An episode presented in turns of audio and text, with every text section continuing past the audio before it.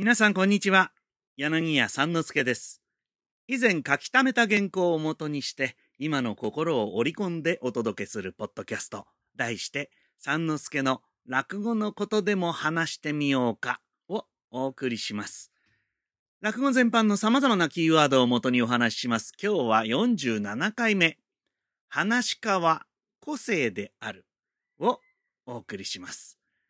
まあ、落語の話が続きましたがね、それを喋っております話し家にちょっとスポットを当てておしゃべりしてみたいと思っております。最後までごゆっくりお楽しみください。いやー、このポッドキャストも間もなく50回を迎えるという感じになってきましてね。ええありがたいですな。聞いていただいている皆さんには改めてお礼を申し上げます。えー世間はなかなかね、いいニュースがないんですけれども、まあ、落語のお好きな皆さんはそんなつまらねえことに振り回されることなく、ご自分の道を歩いていただきたい。えー景気が悪いとか、えーコロナがどうだとか、まあ、肌で感じてる皆さん。え時そばという話の中には、いい後は必ず悪い。違った。悪い後は必ずいいというセリフがございますね。よかったらよよかった。悪かったら悪かった。ね、しょうがないんですよ。まあ、良かったり悪かったりするその波の中を上手に泳いでいくというのが世の中を生きるってことなのかもしれませんな。さてさて、まあ相変わらずバタバタとこのポッドキャストもね、収録結構追われたりなんかしながらやってんですけど、まあそうですね、えー今回からしばらくの間ね、私たち話し家のことについていろんな視点から触れてみようかなと思っております。まずはタイトルにもある通り、話し家の個性というものについて今日はおしゃべりしますよ。落語家、話し家という商売が全国的に認知され続けているのは皆さんご存知の笑点という番組のおかげ。これは間違いないと思います。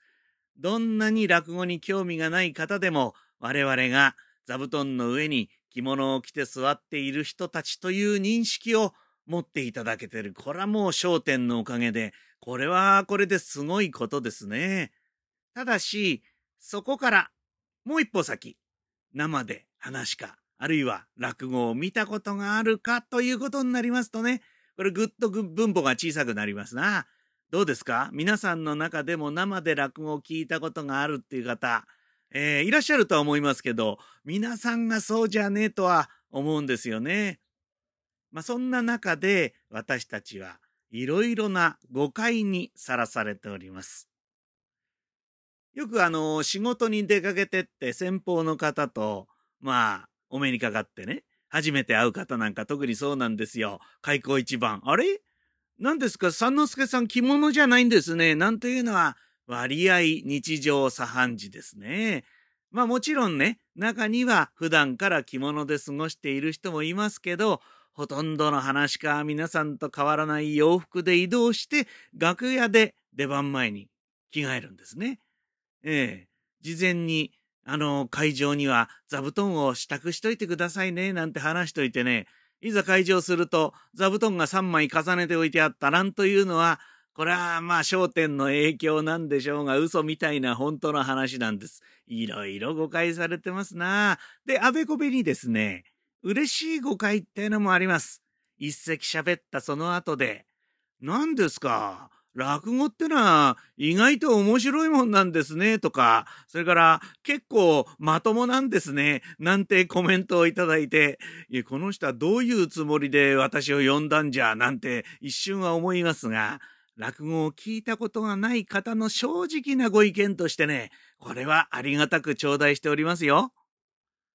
落語を聞いたことがない人を一人でも少なくしていこうというのは、まあ私たちの大きな課題でございます。ねえ。一度落語に出会っていただいた方に対しても、私が心がけ心がけていることがあるんですよね。ええ。面白いですね、と言っていただいた方に返す刀でね、ええ。話し家ってのは私だけじゃないですから、あなたにとってもっと面白い人がいるかもしれませんから、ぜひ他の人も聞いてみてくださいねっていうことにしてます。よくあの、典型って言葉がありますな。話し家についての誤解は結構落語を知っている人でさえもこの典型という型にですね、私たちをはめたがるんですね。まあこれはもちろん伝統芸能という付箋付きのものだからでしょうかね。でもね、これが実にもったいないことなんですよ。話し家は守らなくてはならない伝統というものを普段から感じてるわけじゃありません。もちろん大切にしなくてはならない細々としたしつけなどは、これはもう修行時代に叩き込まれるんですがね、それが終わると好きなように考えて、好きなようにそれを実践するって毎日なんですよ。もちろん芸のことについてもそうで、えー、落語とか話し家とかっていう枠組みの中でですね、まあ、枠組みはあるけど、その中で自由に動き回って、ね、で、自由にそれを守って、で、自由にぶっ壊すということができる。まあ、言うなれば、これが私たちの唯一の伝統って言えるんじゃないですかね。好き勝手やっていいんだよ。話し勝手枠組みの中では、というのが、まあ、伝統ということになりますかね。で、まあ、これだけ大きなこと言っといてね、まあ、ご案内の通り、話し家には師匠と弟子の関係があります。一門という仲間がいます。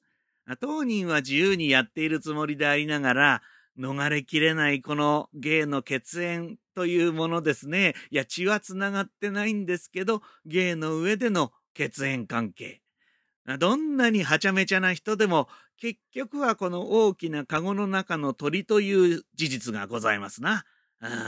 話家の個性が複雑な地味を帯びているのは、この側面のおかげとも言えますし、えー、同時にその個性が破綻していないというのも、この枠組みという、まあ、いわゆるセーフティーネットのおかげじゃないかなと思ってるんですよね。